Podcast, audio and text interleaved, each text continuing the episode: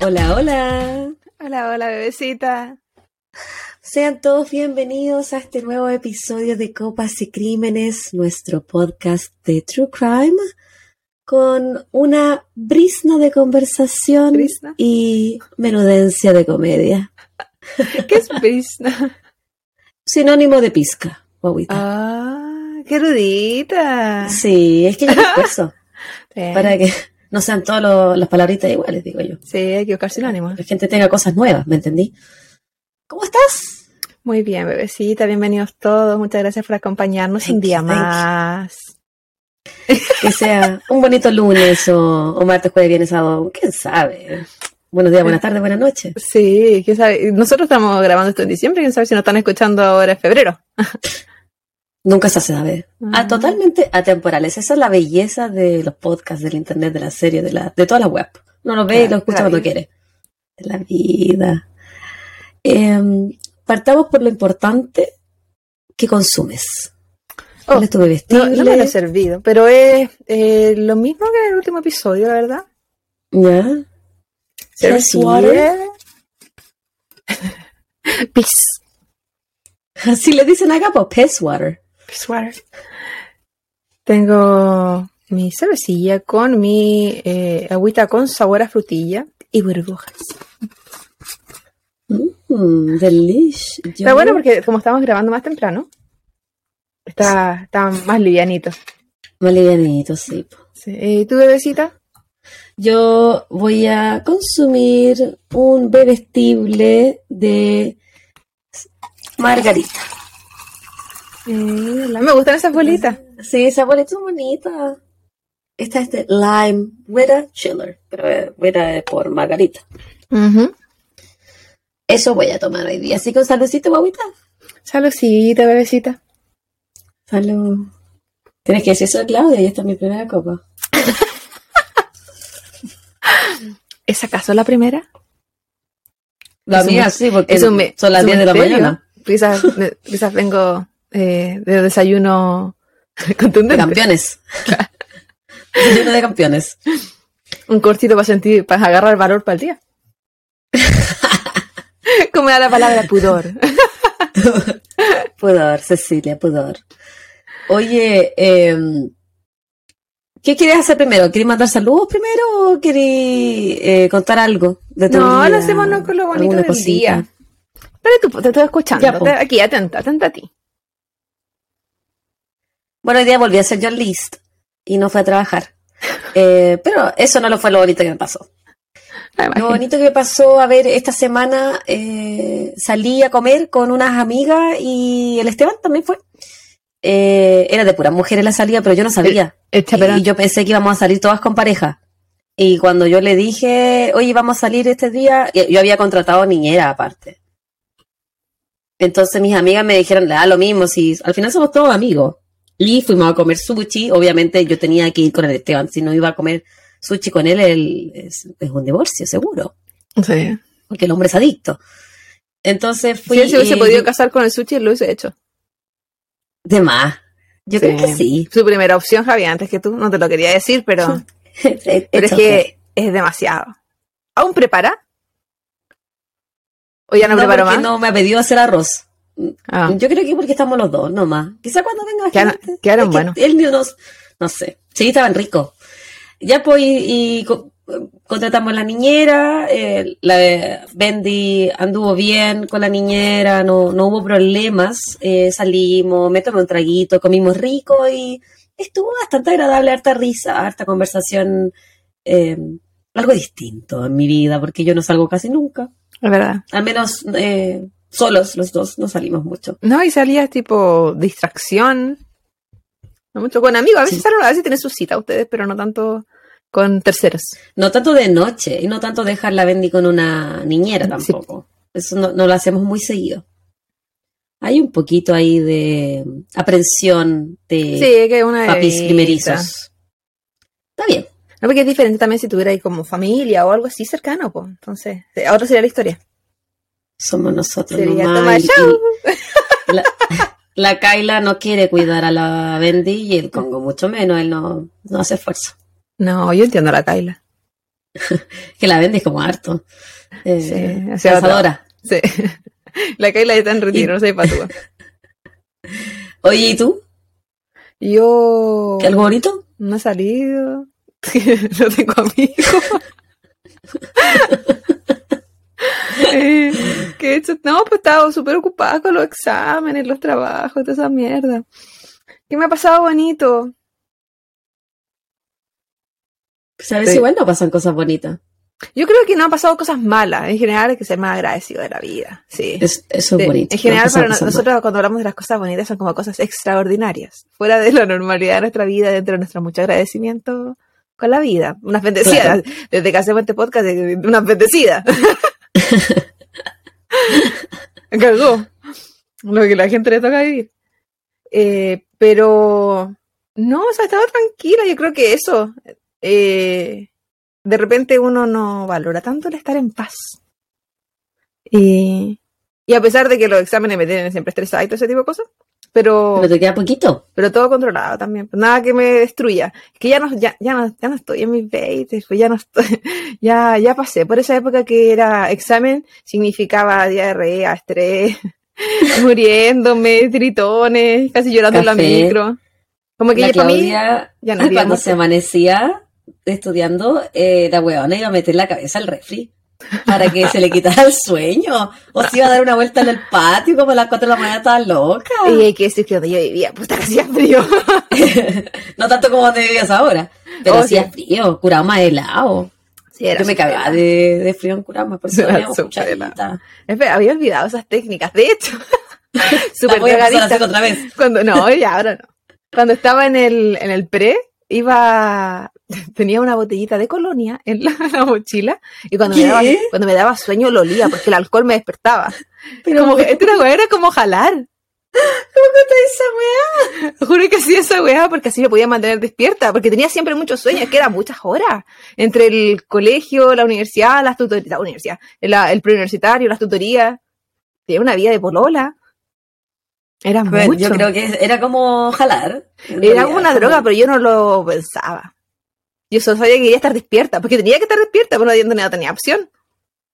Y oliendo perfume, la huevona. Colonia, no le pongas perfume, no, no te pongáis no. Soy. Natalie Botanicals.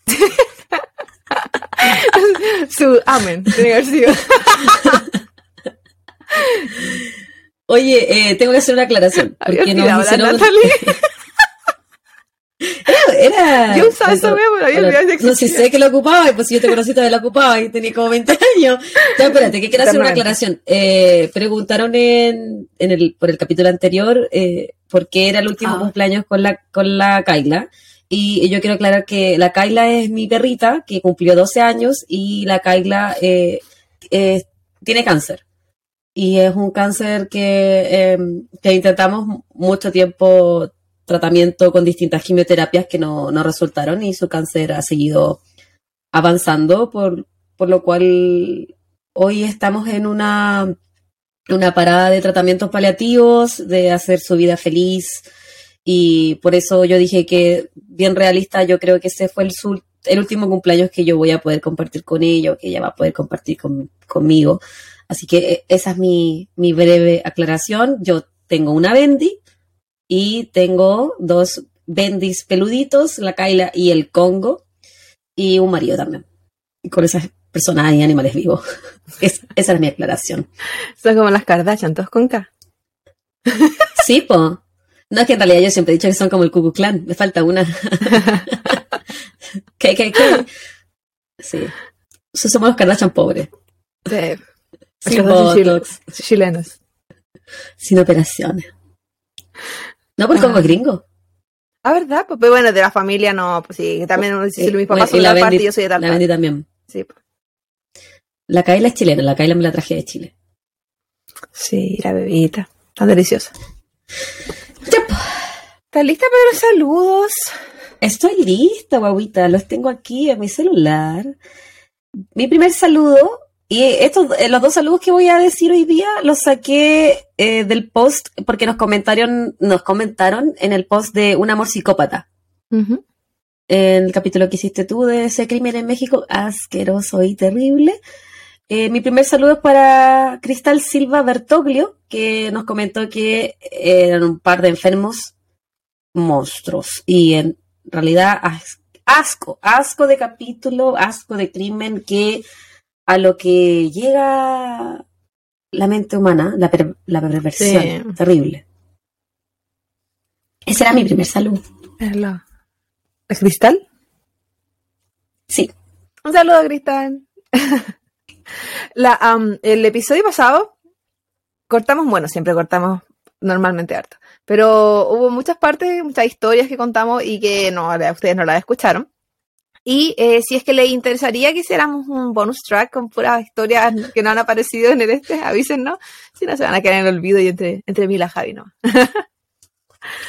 Pero eso, ese era mi, mi este. Sí, siempre andan en competiciones y sus cosas raras. Oh, a todo esto.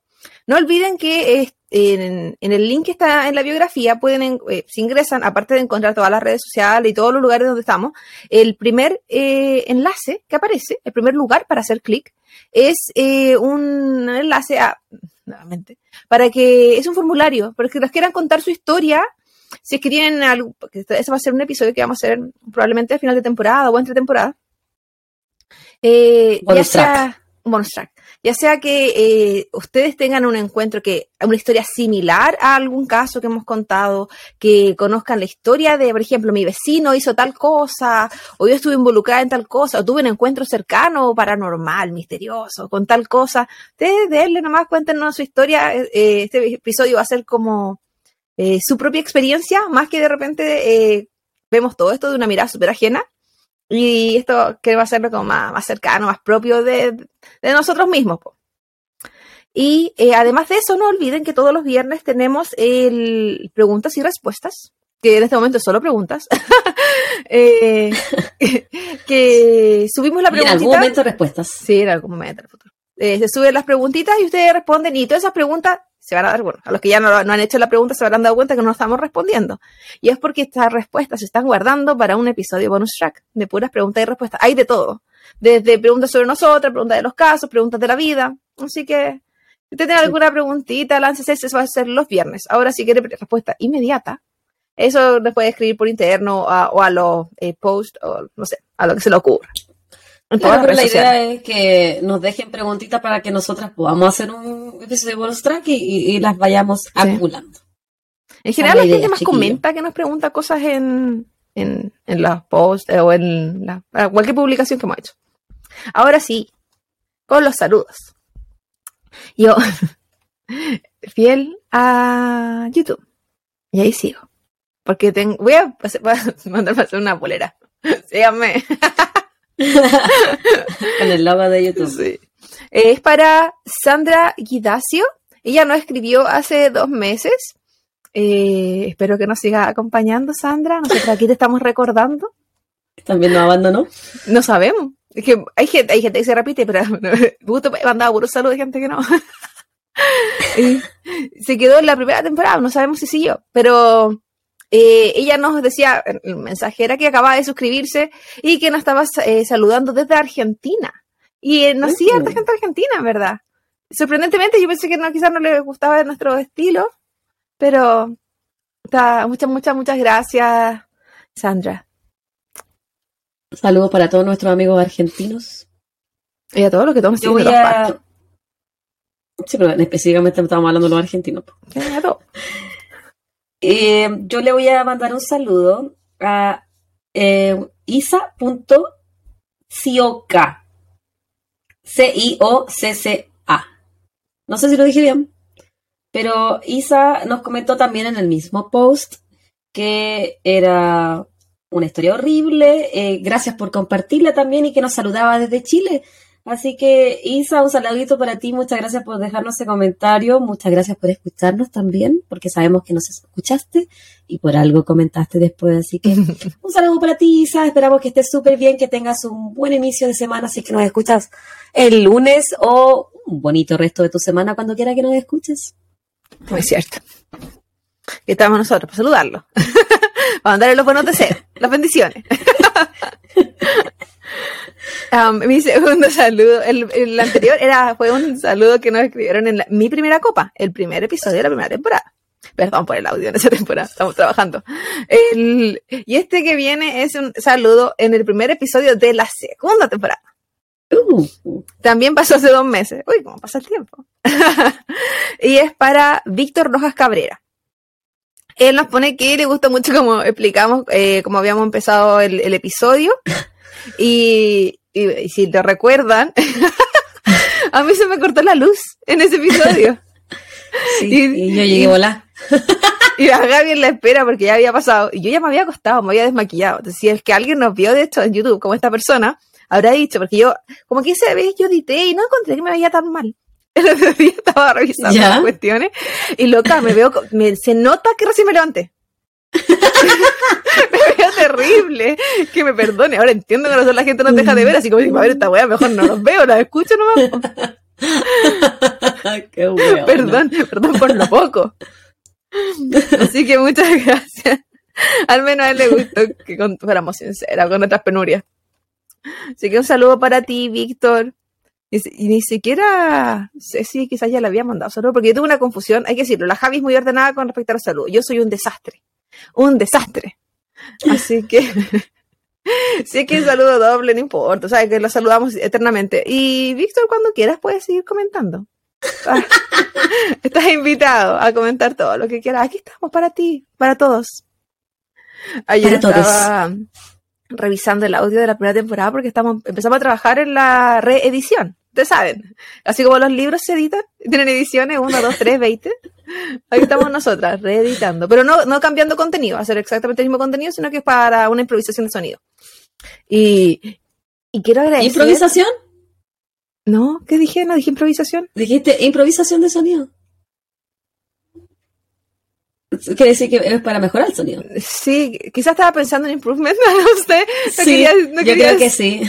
quería- creo que sí. Era para mejora, quizás estaba pensando en eso. sí. No hablo en inglés, pero yo mezclo. Estoy como ayer, con la Delusion. Eh, ay, Dios, que esta cabeza. Y, y quiero agradecer eternamente a toda la gente que escuchó la primera temporada y nos sigue acompañando. Porque ahí tienen que haber visto mucho potencial, cabro. Que yo estaba escuchando Nos agarraron cariño. Sí, porque el material está bueno, hay que decirlo. Eh, tuve yo unas pequeñas caídas de contenido, pero el material está bueno en general. Pero el audio uy, deja mucho que desear. Ni Sí, yo, mucho. yo, yo, yo di muchas oportunidades a mis exes. En general, soy una mujer de muchas oportunidades, pero no sé si no hubiese dado tantas oportunidades a nosotras. Porque hay un límite que rompe el deseo. Pero a los que nos aga- nos agarraron cariño, dijeron, "Ah, no importa si alguna se escucha, no se escucha, si subo bajo el volumen. Muchas gracias. Se, se agradece. Sí, se agradece la paciencia, porque sabemos que la mayoría de la primera temporada no tiene un buen audio y, y pedimos muchas disculpas al respecto, pero nosotros somos unas novatas, somos unas bebitas, aprendiendo en el camino eh, y sabemos eh, que lo hemos mejorado, así que muchas gracias por, por continuar con nosotros Sí. y por los que se han ido uniendo y siguen en, en esta Pensé que aventura decir para los que se han unido, o sea, los de los que se han ido. No, no, que pero los que se han ido no los culpo. Pues, sí no, son- y que, que si no o nos sea, están escuchando tampoco ahora se fueron. Que paz descansen. Sí, Eh, vaya bien. ¿Algo más que decir, baby love? Después vamos a subir el meme. Mira lo que te perdiste. Mira de quién te burlaste. ¿De ¿Qué qué viste? ¿Es que viste esa niña? Quizás, pero no sé de qué me Es una niña este argentina que ganó un premio. Chiquitita. Ya. Y está en un programa. y, y cuando gana, le pasan el micrófono. Y ella mira a la cámara seriamente. Mira, ¿de quién te burlaste? y la, la animadora le dice, eh, ¿pasó algo? y la niña le dice que hay un compañero de curso que se burlaba de ella y que decía que ya no lo iba a lograr o algo así. Se le decía, pero mira, Ay, mira de quién te burlaste. Está muy bueno. Si es que la gente quiere ver eso, me avisa y lo subo en los stories. Ah, te lo voy a qué risa. Ese es muy Mándamelo. gracioso. Sí, te lo voy a mandar. Es muy gracioso. Las chiquillas de Argentina deben cachar de que estoy hablando. Sí. Y, y comenten, ¿no? Si, si cachan. Yo, Sí. yo no lo conozco, pero me lo imagino muy gracioso. Ah. Pobrecita, que se hayan reído de ella. El bullying. No, yo siento que no se reían de ella, con ella. no, ella nunca se rió. Pero, No, ella le estaba diciendo a ese niño que se había reído de ella. Pero probablemente, eh, porque la, la gente ahí en ese programa como que la apoyaba. Nadie se estuvo riendo de ella. Yo me reí de ella, pero la gente no. Yo como público encontré muy graciosa su reacción. Está bien, po. Sí, la encontré chora. En Yo televisión voy a hacer lo mismo. Cuando ganemos un premio por el podcast, voy a decir, miren, ustedes no nos quisieron seguir escuchando porque el audio valía callampa. Es lo que estaba diciendo recién. Sí, sí, pero cuando nos ganemos un premio, yo lo voy a decir. Ah, un- eh, tú querías un premio, ¿no? Que no es solamente ser me- mejorar, no, un premio. No, No, es solamente premio. tener gente. Un premio al podcast que más ha mejorado. Yo creo que lo tenemos. El esfuerzo. De esfuerzo. Sí. ¿Ya algo más, guaguita? ¿Algo más? ¿Alguna otra Mm. acotación? Papito no quiere aparecer. O ni siquiera me da la cara, me da la espalda. a Ese nivel de que él rechaza todo esto. Pero aún así yo le voy a sacar una foto. Yo estaba planificando una foto que le quiero sacar. pero no sé si me deje, porque el papito es como un, un señor. Él no me deja hacer cosas ya. Él está como, si tú quieres estar conmigo, hazme cariño, ráscame. Si no, vete. Esas como son sus condiciones. Pero él no quiere que Es como un hacer gato cosas. ahora. Sí, es como un gato. O, de hecho, no, no le gusta salir al patio porque hace frío. Pero sí, pero sí salir a caminar. Porque ahí no, ahí no hace frío. Es como. Y hay que decir, mi patio es muy grande. Es un parque la wea. Sí. Pero, en fin, papito no quiere. Eh, recordar a la gente que seguimos con la campaña de Juntos por Nachito. Muchas gracias a los que han donado, a la gente que nos ha escrito por interno, eh, que se estuvo moviendo con la campaña. Muchas, muchas gracias. Eh, y a los que todavía no, a los que se están enterando, eh, hay una campaña en redes sociales de una amiga de nosotras. Es Juntos por Nachito, es una campaña de eh, solidaridad para juntar dinero para un medicamento de eh, el hijo de nuestra amiga que tiene eh, atrofia muscular espinal. Tipo 1, la más grave en su serie, en su tipo. Eh, idealmente el medicamento se tiene que dar antes de los, tres, de los seis meses, antes de que empiecen a haber cambios irreversibles. Y eh, el niño actualmente tiene tres meses. Entonces, la lucha contra el tiempo es el medicamento más caro del mundo. Y no me quiero equivocar en la cifra nuevamente, Javita. ¿Cuántos millones son? 1.900 millones de pesos o 2.1 millón de dólares, por favor. A ese nivel estamos hablando. No hay bingo que aguante, aunque la familia se está, mo- está moviendo cielo, mar y tierra. También si, quiere participar en las actividades en, la- en el Instagram de la campaña, juntos eh, X Nachito, está todo. Agradecemos su atención en esta primera parte de nuestro podcast y ahora vamos a continuar con lo que les gusta. El crimen de hoy me toca a mí, guaguita, y está bien interesante, pero yo no lo encuentro todo interesante. hoy vamos a hablar de el asesinato de Sherry Rasmussen. No sé si te suena por ahí, ¿no? ¿Es Cherry como Está la papini? ¿Como ¿Así? Sí, se escribe igual, Sherry. La Cherry. pero Rasmussen. Bueno, Sherry Rasmussen nació el 7 de febrero de 1957. Ella la describían como una persona determinada y muy inteligente. Estudió en la Universidad de Loma Linda y estaba encaminada para convertirse en una enfermera de cuidados críticos. Lo más lindo, ¿dónde queda eso? Loma Linda queda en California. Mm. Yo una vez estuve un estudiante de Loma Linda, pero da lo mismo. Eh, Sherry era una enfermera muy pro, muy inteligente. eh, la describían también como bonita, de seis pies de altura, que es como un metro ochenta más o menos, Eh, alta. de cabellera rubia, atlética. Ella ya a sus 16 años ya estaba en la universidad. Y durante sus 20, ella se convierte en la directora del departamento de enfermería del Centro Médico Adventista de Glendale, en California, porque hay un Glendale en Arizona. A los esta 20. chica. Sí, Sí, cuatro años después. O sea, en la normalidad eso hubiese sido terminar la carrera. dije pero a no. los, a los 20 y tanto, guau. Ah, los 20, en los 20. no exactamente a los 20. Sí, Ah, ok. en sus 20. Yo dije que En sus súper alta. 20s. En 1984, Rasmussen conoce a un graduado de la UCLA, la Universidad de Los Ángeles, John Wooten. Rápidamente comienzan un romance, a pesar de que a la familia de ella no le gustaba él como su pareja.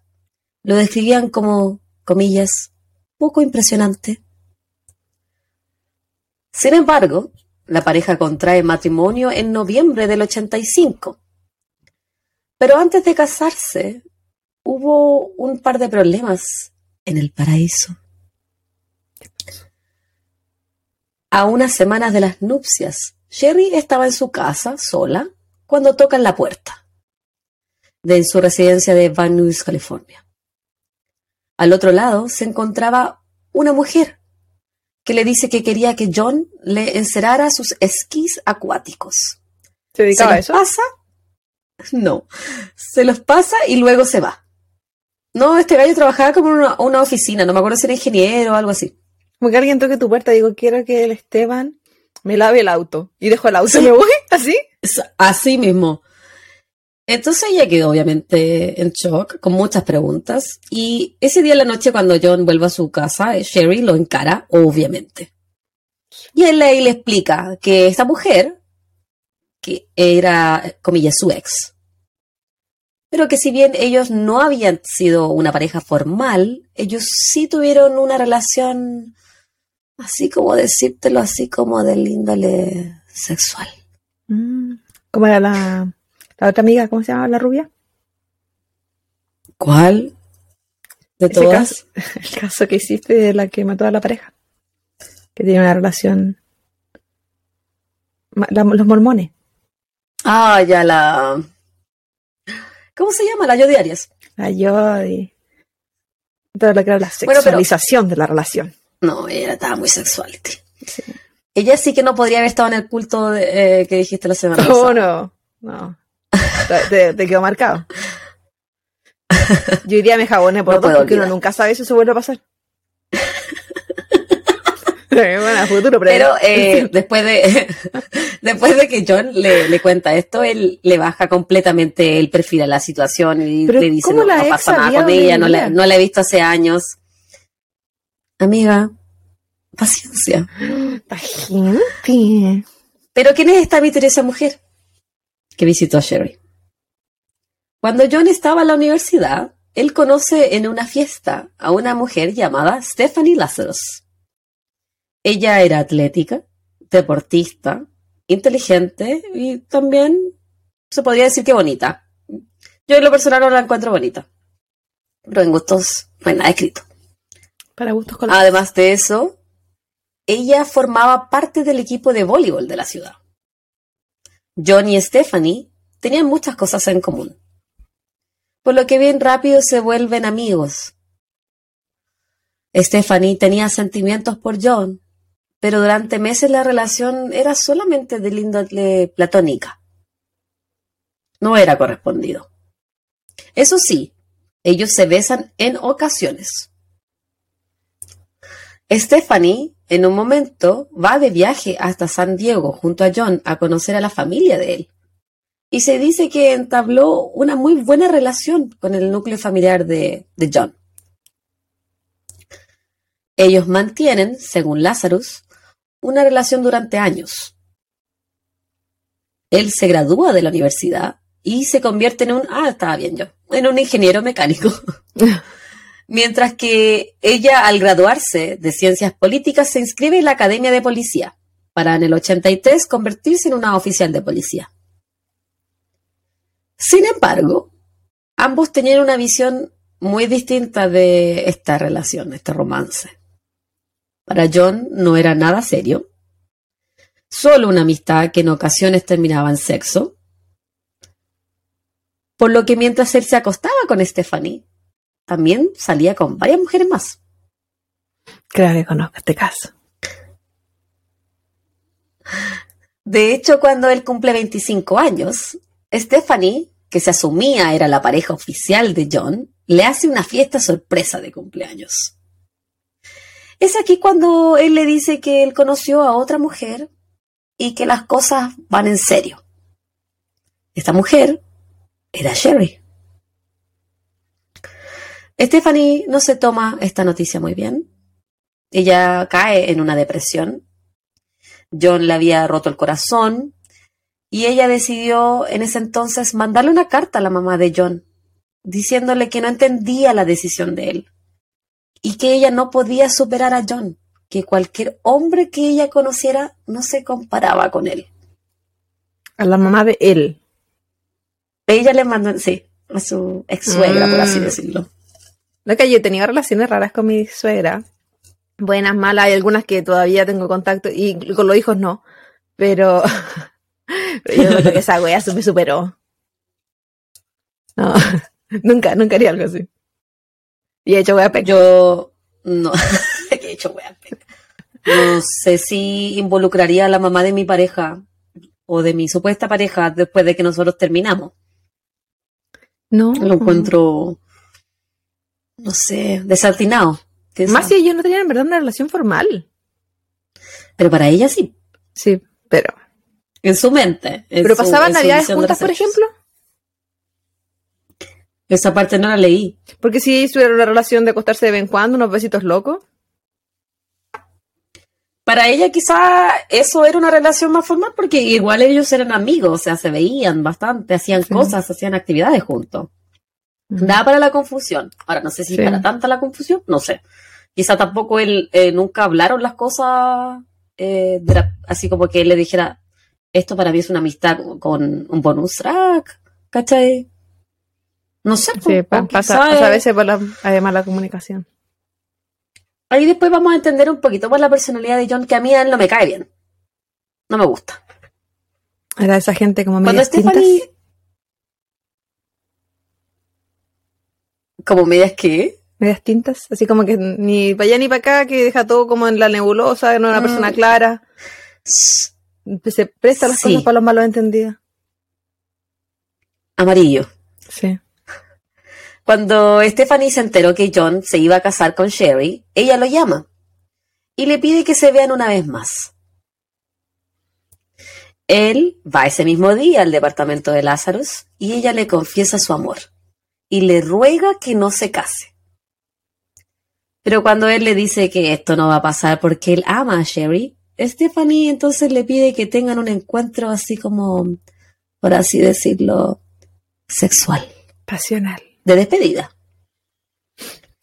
al cual él accede para darle un, comillas, cierre a la relación. Está clarito el weón. Sí. Entonces sí me acuerdo de este caso. Yo, John eh, le contó a Sherry que cuando él estuvo con Stephanie en la universidad, ella era intensa. Le robaba la ropa, le sacaba fotos cuando él estaba durmiendo desnudo, pero de que no había nada que preocuparse porque simplemente había que ignorarla y él no tenía nada con ella. Obviamente nunca le contó la infidelidad tampoco. Obviamente. A pesar de que John le da muy poca importancia al primer encuentro entre Sherry y Stephanie, es esta última quien vuelve a la casa de los ahora recién casados. Stephanie dice que ella viene a buscar sus esquís. Esta vez, ella está vestida con su uniforme de policía, además de estar portando su arma de servicio. Cabe destacar que sus visitas siempre eran cuando John ya se había ido camino al trabajo, por lo que Stephanie encaraba a Sherry para intimidarla.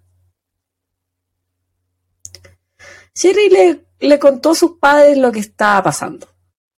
Ella pensaba que Stephanie la estaba siguiendo en la calle, a veces disfrazada, y que incluso había ido hasta su oficina en el hospital, vestida con ropa deportiva que cubría muy poco de su cuerpo, así como para intimidarla con su buen estado físico y demostrar que ella también era una mujer sexy, quien en el pasado había estado con su marido.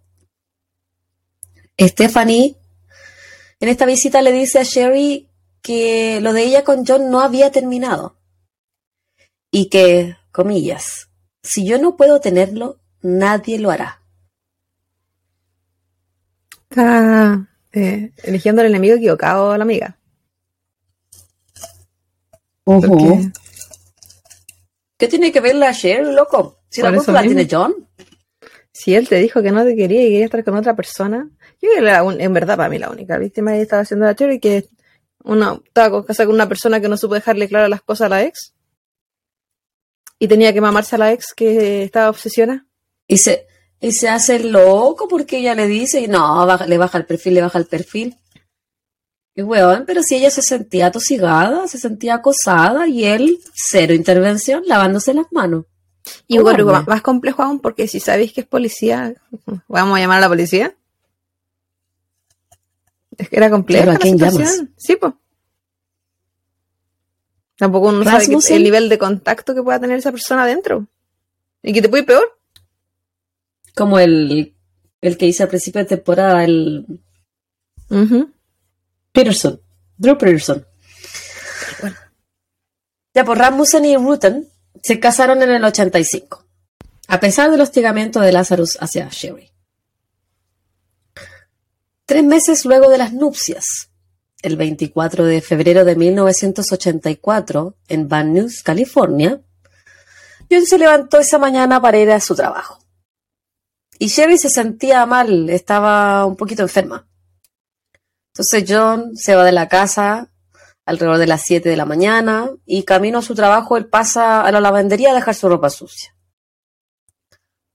Él después de esto hace la primera de muchas llamadas a su casa esperando hablar con Sherry para saber si ella se había levantado para ir a trabajar. Sherry tenía que ser la expositora en una charla motivacional esa mañana, pero le había dicho a John que como no se sentía bien, quizás llamaba diciendo que estaba enferma. Como John no obtuvo respuesta, él continuó durante el día llamando a su casa. Llamó al trabajo de Sherry, pero no hubo respuesta. Incluso la hermana de Sherry también intenta comunicarse con ella durante el día. Sin suerte. A las 9.45 am, una vecina ve que el garage de la casa de Sherry está abierto y sin autos adentro. A las 12 del día, dos hombres jardineros encuentran en el condominio la cartera de una mujer en el suelo. Se la dan a una vecina del lugar y la vecina se da cuenta que esta cartera pertenece a Sherry. En el mismo condominio, una mujer que se encontraba limpiando una casa cercana a la de Rasmussen escucha gritos, como de dos personas peleando, y luego un ruido fuerte, como si algo se hubiese caído. Esto fue alrededor de las 12.30 del día. Cuando John llega a su casa a las 6 pm, el auto de Sherry no está, pero sí encuentra que hay vidrio en el suelo, afuera del departamento. Cuando él entra, ve que la puerta de la casa está abierta. Y es ahí cuando ve a Sherry en el suelo, aún en pijama, su cara pálida, sin vida. Le habían disparado tres veces, dos en el tórax y una en el abdomen. Sherry murió a sus 29 años, Súper joven. súper joven, toda una vida por delante, buena. John entonces llama a 911 y cuando la policía llega al condominio ven a Sherry en el suelo, sin vida. El vidrio de una de las ventanas del segundo piso está roto y eso dejó que había pedazos de vidrio en la entrada de la vivienda. También hay pedazos de un jarrón de porcelana en el suelo. Un VHS con una cinta tirado en el suelo de la escalera. Por todas partes hay indicios que Sherry había luchado por su vida. Encuentro también una huella de mano ensangrentada cerca del botón de pánico, que se encuentra en el primer piso, y un mueble dado vuelta. El cuerpo de Sherry estaba cubierto con heridas defensivas. Su cara tenía sangre y al parecer había sido golpeada con una pistola. Además, en la parte interna del antebrazo de Sherry se encontraba una pequeña marca de mordedura. A pesar del desorden y aparente robo que había terminado mal, no faltaba nada, excepto el auto de Sherry, el cual había sido un regalo de John después de que se comprometieron, y el certificado de matrimonio de la pareja. Bastante extraño este crimen. ¿Quién, ¿Quién se roba un certificado de matrimonio? Para mí, eso es un mensaje. Sí, es un mensaje. Claramente. Que, Compa, necesito un traguito. sí, qué terrible porque eh, el hecho de que él llegara y la viera muerta haber sido súper impactante, súper impactante. Y además de eso, que, que después se demostrara que ella intentó luchar. Sí. Eso es muy triste. A la familia de ella debe ser terrible. John dice que Sherry no tenía enemigos y que nadie le haría daño. Ni siquiera había un historial de un ex enojado con Sherry, un ex de Sherry, Mm. obviamente. La teoría de la policía es que ella iba bajando la escalera y vio que estaban robando, entonces le dispararon. El auto de Sherry fue encontrado días más tarde, un par de millas cerca de la vivienda de la, de la pareja. Tenía huellas digitales y tenía sangre dentro del auto. Pero la teoría que dieron ellos no, no, no responde él cómo tenía la casa. Unas semanas más tarde del asesinato de Sherry, roban una casa cercana al vecindario. Se cree que los asaltantes eran dos hombres mexicanos. Esto quizás, segu- y mexicano, obviamente ellos pensaron que eran mexicanos, pero para el, para el gringo somos todos mexicanos, todos los que hablan español, así que podría haber sido de cualquier nacionalidad. Sí. Cualquier persona que luzca más Podría ser chileno. Sí. Podría haber sido incluso. Si van a robar, tiene que haber sido chileno. Sí. Específicamente de Quillota, que se sepa. Sí, yo he robado en mi vida y no me, no me avergüenzo, chiquillo. Por algo estoy donde estoy. No seguiste los 10 mandamientos. no, es que si yo, bueno, ahora yo no iba a pertenecer a eso. Entonces, esto según la, la policía podía tener una conexión con la muerte de Rasmussen. Pero no logran atrapar a estos supuestos asaltantes y las pistas quedan ahí. A pesar de que la familia de Sherry intenta mantener el caso activo, la falta de evidencia y nuevas pistas hacen que el caso comience a enfriarse. Incluso cuando los Rasmussen ofrecían una recompensa de 10 mil dólares. Los meses pasan y yo... una buena recompensa. Sí, era buena recompensa. Sobre todo para la época, estamos hablando de los 80. Sí. Bueno, los meses pasan y John eh, toma un papel más bien pasivo frente a la investigación y el nulo avance de la policía en la búsqueda de él o los asesinos de su esposa. Entonces, como que no interviene mucho, no pregunta mucho, no es insistente. Es la los papás de Sherry los que sí toman como la, la batuta, se dice. sí. Es que el duelo es complejo igual. Todos vivimos los duelos distintos. Sí. Hay gente que toma su duelo y eh, canaliza toda esa energía para luchar contra lo que le está afectando y hay gente que eh, se Busca echa a morir. sí, Como- no hay gente que busca como una. distractores, que intenta alejarse de lo que le está causando esto. Ha pasado muchas veces que, es que prefiere- incluso gente que ni siquiera quiere investigar, no quiere saber más qué pasó, quiere seguir, porque le hace mucho Seguir daño. adelante. Sí, es muy complejo el tema del duelo.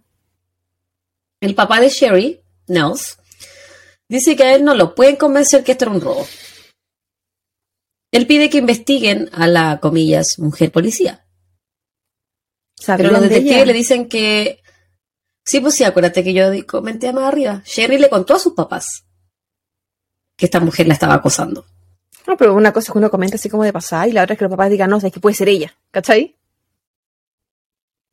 Pero es que ella les comentó que ella sentía que la seguía Ah, disfrazada, que fue a su trabajo. Inteligente Sherry en contar eso, porque hay gente que se lo calla. Sí. Tú lo Ya, pues, sabrías, mi amor. si dice que investiguen a la mujer. Ojalá, porque a ti te gusta guardarte cosas. Ya, pues él dice. dice que investiguen a la mujer policía y los detectives les dicen que está viendo mucha tele. Viola, Pero imagínate la falta de tino decirle eso a un papá que está sufriendo. no digamos que a veces la- las policías sean como lo más empático que existe o lo más suave, no, no es como que tengan el mejor filtro, el mejor tacto. Sí. Tacto no tienen. Quizás pasa por Pero todo lo que ven. Puede ser. Él sabía que Stephanie había estado siguiendo a Sherry y que su hija había pensado en separarse de John porque le estaba dando miedo toda esta situación. No. Una de sus amigas y también colega relató en el documental de 48 horas que yo vi que Sherry sentía que a cualquier lugar que ella iba, Stephanie se aparecía.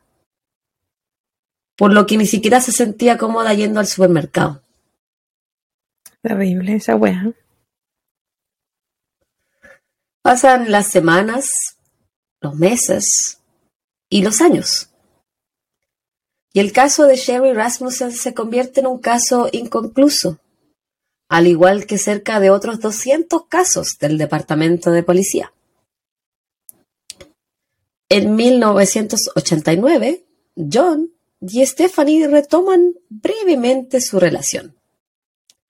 E incluso se van de vacaciones juntos a Hawái. Loco. No sin antes Buten llamar al detective Myers, el que estaba a cargo de la investigación de la muerte de su esposa, para preguntar si ellos estaban seguros que Stephanie no tenía nada que ver con el asesinato de su esposa. Y le dicen que no, así que él y Stephanie se van juntos de vacaciones. Mantienen una breve relación, pero luego siguen caminos separados. O sea, sea, él igual desconfiaba de ella. él, pero al mismo tiempo no desconfiaba tanto como para hacerle así, suponte tú, su encuentro sexual. Pero si es que la policía te diciendo, ¿sabes que no? No es sospechosa, no pensamos que no tiene nada que ver, bla, bla, bla. Quizás les creyó, pues. Y él la conocía quizás loca, pero no pensaba que tanto.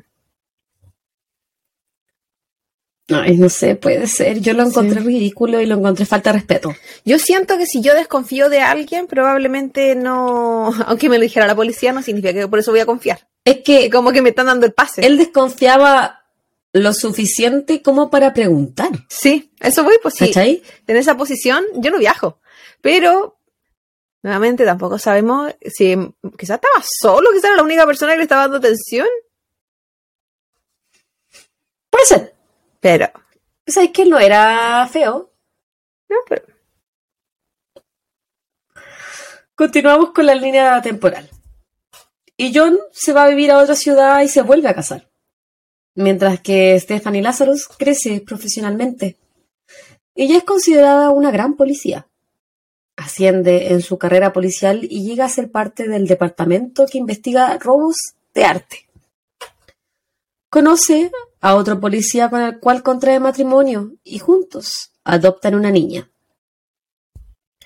Stephanie era considerada una mujer de carácter fuerte, pero que era una parte muy importante del cuerpo de policía. Incluso ella en un momento lidera una campaña para formar una guardería en su trabajo. esa dualidad de la gente. Sí. Cuando la tecnología del ADN se vuelve realidad, el padre de Sherry pide a la policía que se utilicen estas muestras para poder compararlas. Que él incluso está dispuesto a pagar, él mismo por el examen, y que ya había encontrado laboratorios que podían hacer este test en Estados Unidos. La tecnología era nueva y la primera vez que se utilizó fue en Inglaterra. Pero en ese momento la policía le dice a Nels que no serviría de nada, por lo que no lo hacen. Y que el detective que inicialmente había tomado el caso de Sherry, él se retira. Qué terrible esto de luchar como contra la corriente. Manos Porque- atadas. Porque si, y bueno, ellos necesitaban respuestas, iban a agotar los recursos que, que hubieran. po. Si aparte te- tenían el dinero para poder hacerlo. Pero que no se les permitiera. En el año...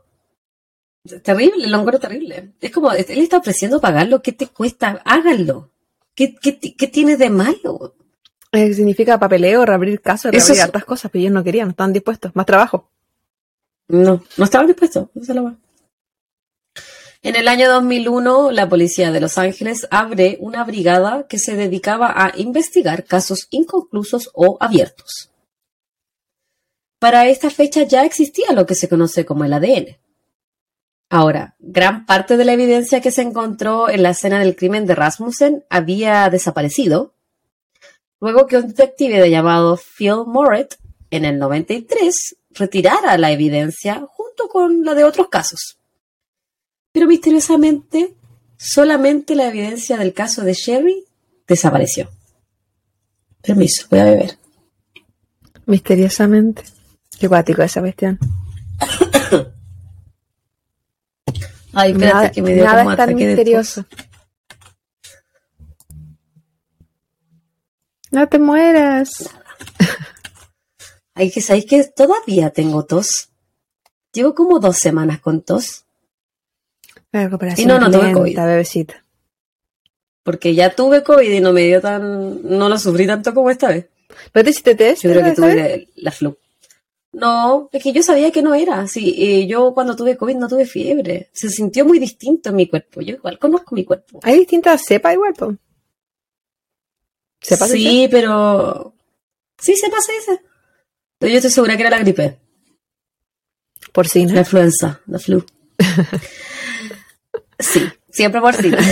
Nunca porcina.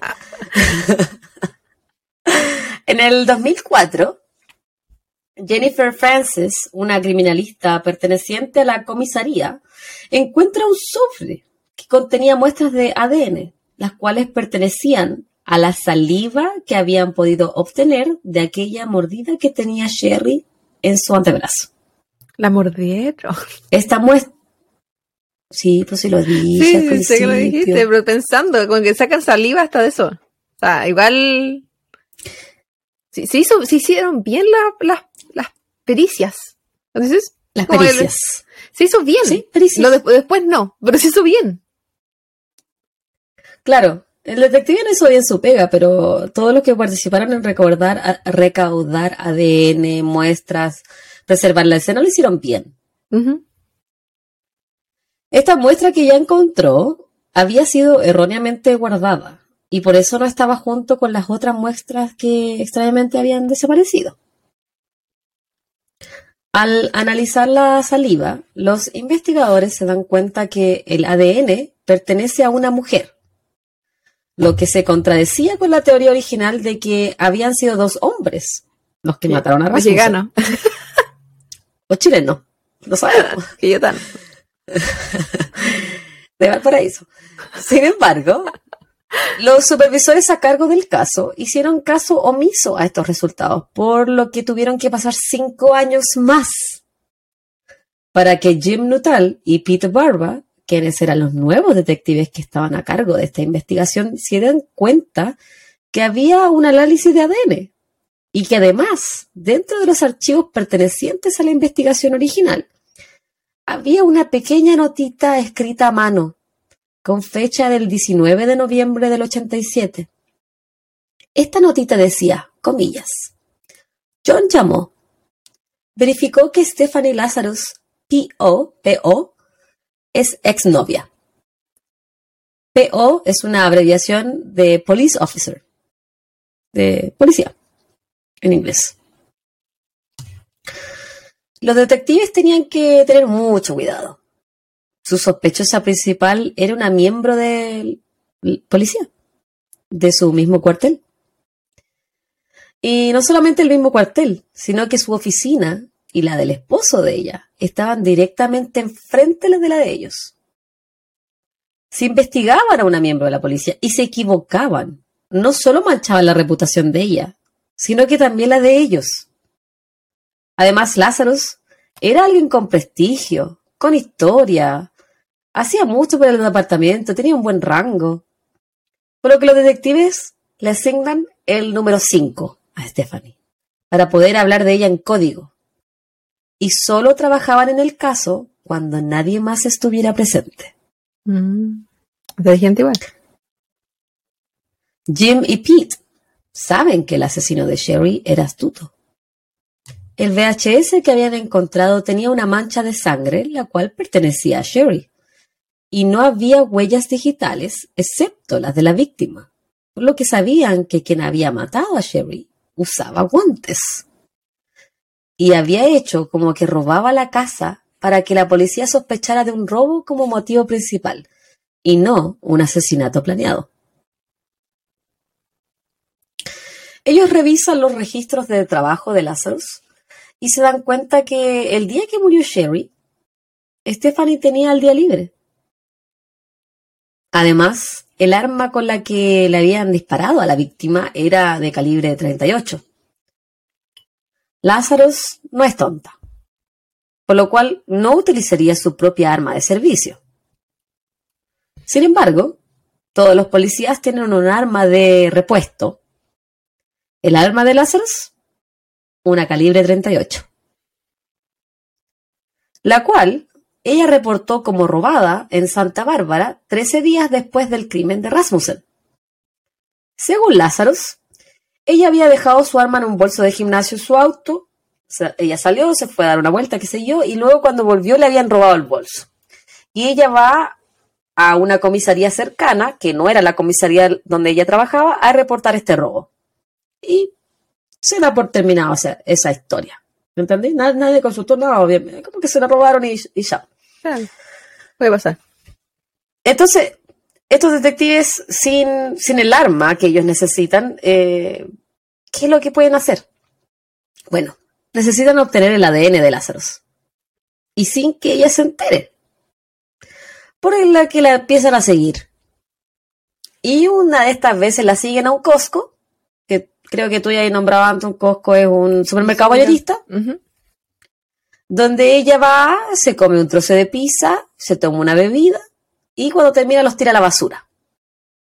Basura que ellos sacan y utilizan para comparar la muestra del brazo que tenía saliva con el ADN de Lázaro. Igual atento. La que vuelve como un match. La mordedura de Sherry había sido provocada por Stephanie Lazarus. Por creerse perrita. Esta sí que era una mierda de perrita. Esta sí que. Espérate, déjame un servito más. Y voy a pensar que en esos supermercados hay muchas, es como un patio de comida, o sea, es, como, no, tienen tantas opciones, pero hay harta gente comiendo y es como a la, al lado de las cajas. Entonces, si es que tienen que estar muy atentos, casi que escondidos para que no lo reconocieran yo que estaban siguiendo. Yo creo porque que sí. ella, yo me imagino que tenía ese tipo de personalidad que, que en verdad pensaba que la podían estar siguiendo, como cuidándose los pasos. Ella se ve, ¿te acordáis de Orange is the New Black, uh, Crazy Eyes? Sí, no sé. Ella tenía esa mirada de la, Crazy la, vi, vi el, el interrogatorio. sí que le conozco la cara. ¿Verdad? Es, bueno el interrogatorio. Es bueno, bueno muy eh, bueno. sí, dura como una hora, sí. Y ahí estuve yo. Ya pues. Escondida, yo, era la camarógrafa, la que está en una esquinita. Ya, pues, estamos en, el escritorio tomando nota. en junio del 2009. Y los detectives necesitan interrogar a Stephanie. El problema es que ella siempre porta su arma y ellos quieren mantener todo pacífico.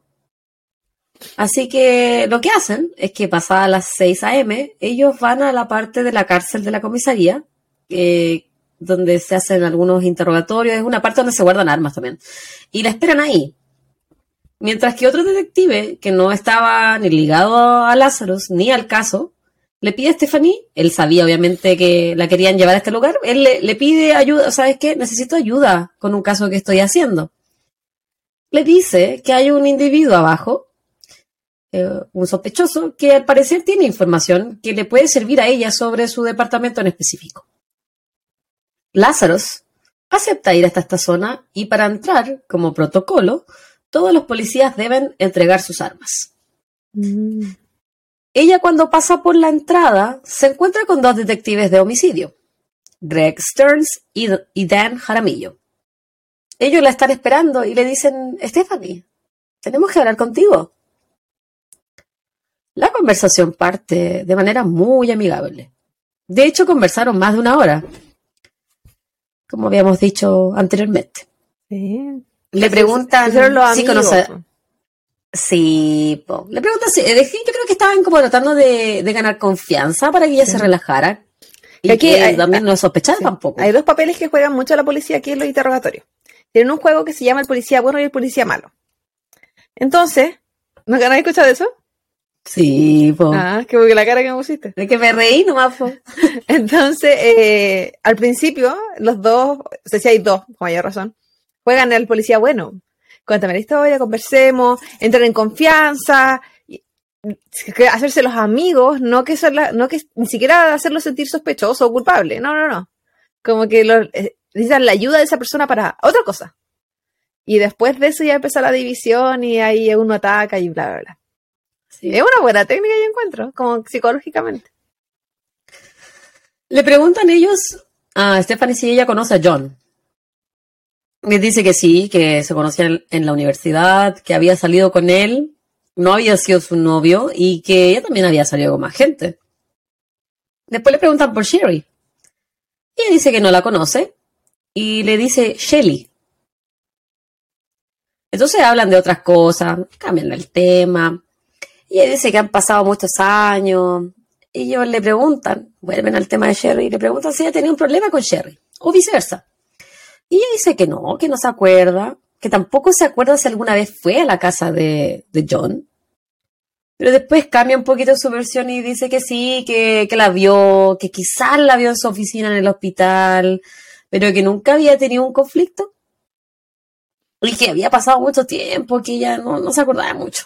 No sé, ella le bajó completamente el Y perfil. sí, es verdad, había- y también se hizo la, la loca con las cosas, así como, ah, no me acuerdo de esto. No, no, puede ser. Incluso de él, pues, No. hablaba de él como que hacía casi que un pinche, un, un- unos besos locos de, en una fiesta, casi que así. Como que le bajó completamente Sí. el perfil. Demasiado. Por favor, vean ese, ese Sí. está en YouTube. Después, cuando ellos se dan. e- Ella se da cuenta que a lo mejor es como una sospechosa en este caso. Por algo le, eh, porque le empieza a decir, pero ¿por qué me estás haciendo tantas preguntas? ¿Pero qué tiene que ver esto? Pero. eh". Y lo- los detectives le dicen que, que, que sí, que ella es un poquito sospechosa. Y que sí, esto es una interrogación. Entonces, ella les dice que tiene un problema con ellos. Jaramillo y Stern le informan que ella no está bajo arresto, que puede irse si quiere. Ella les informa que la están haciendo sentir incómoda, sobre todo cuando le preguntan si les daría una muestra de su ADN para eliminarla.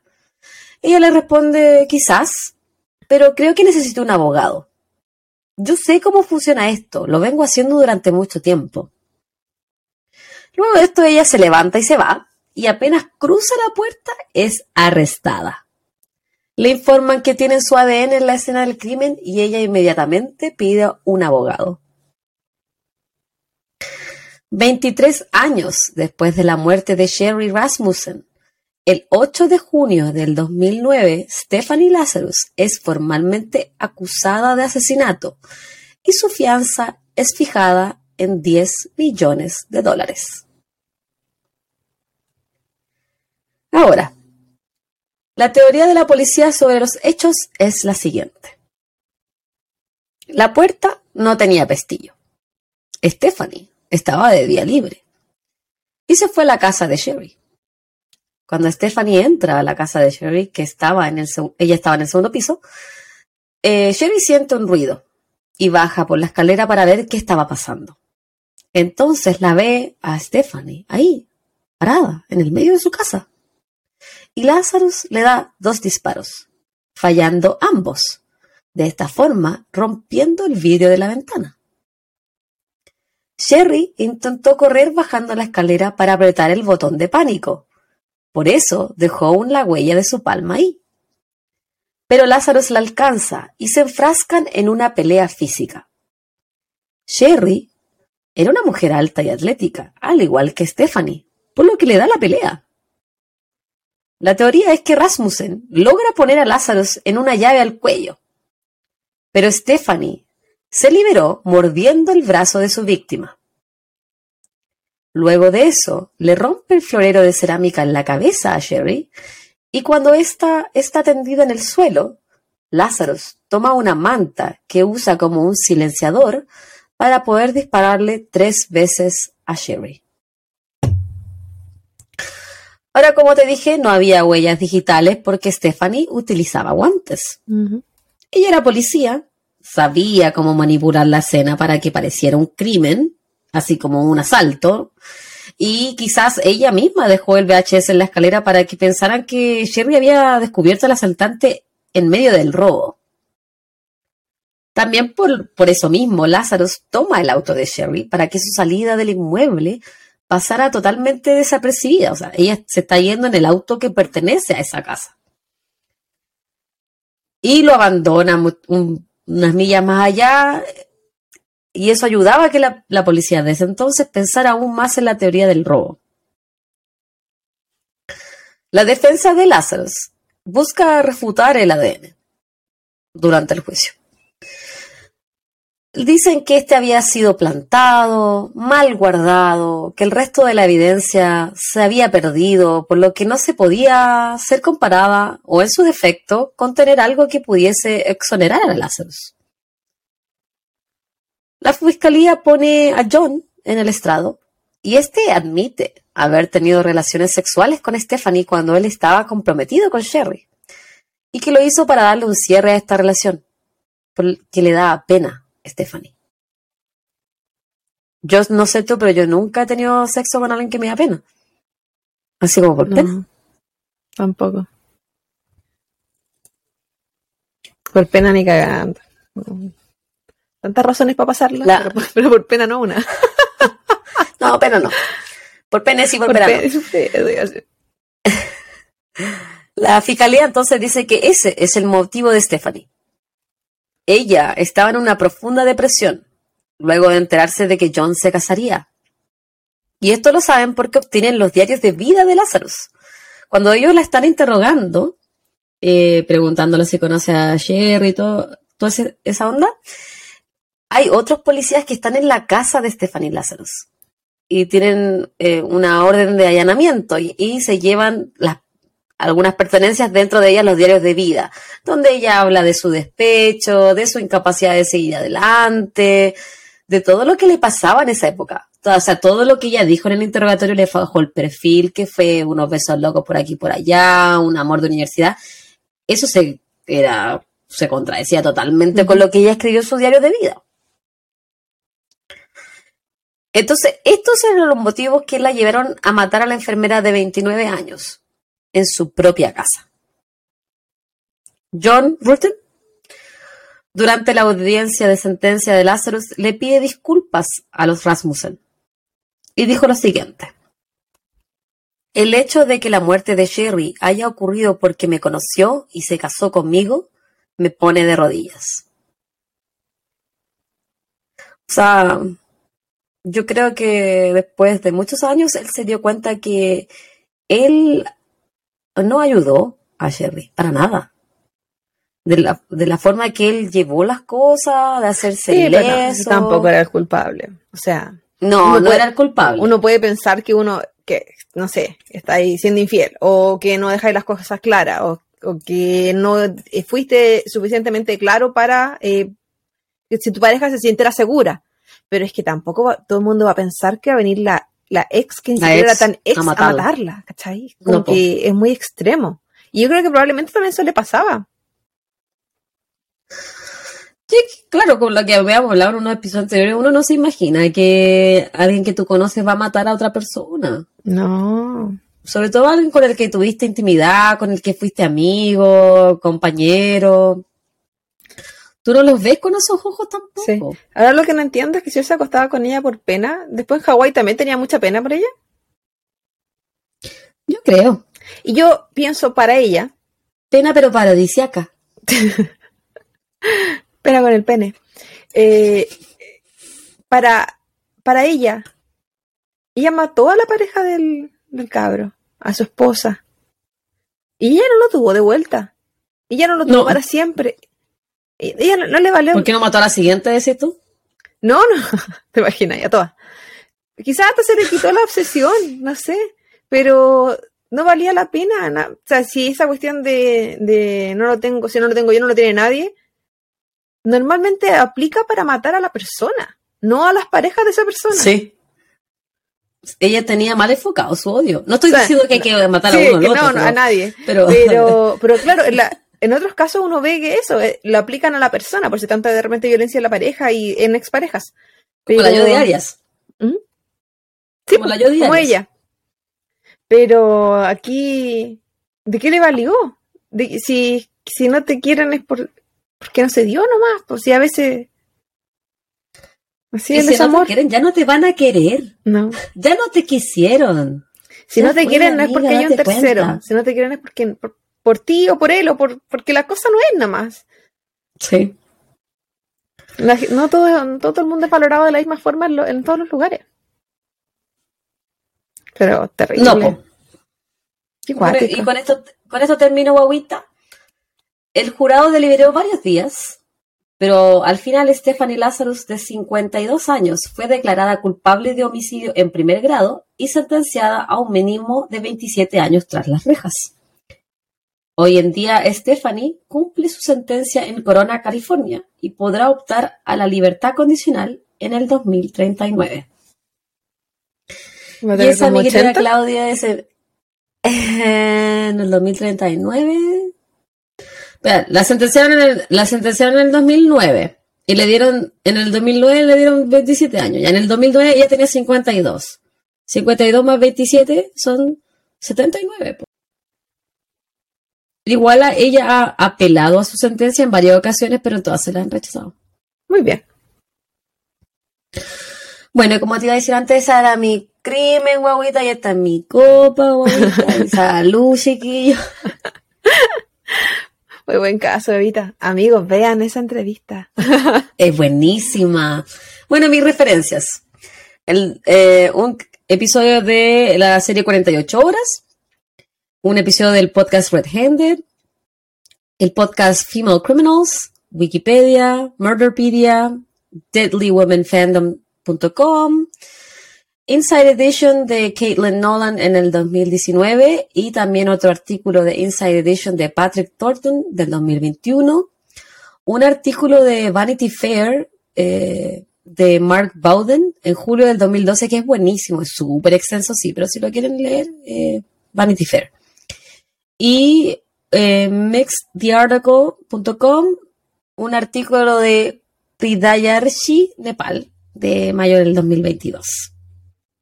Reciencito.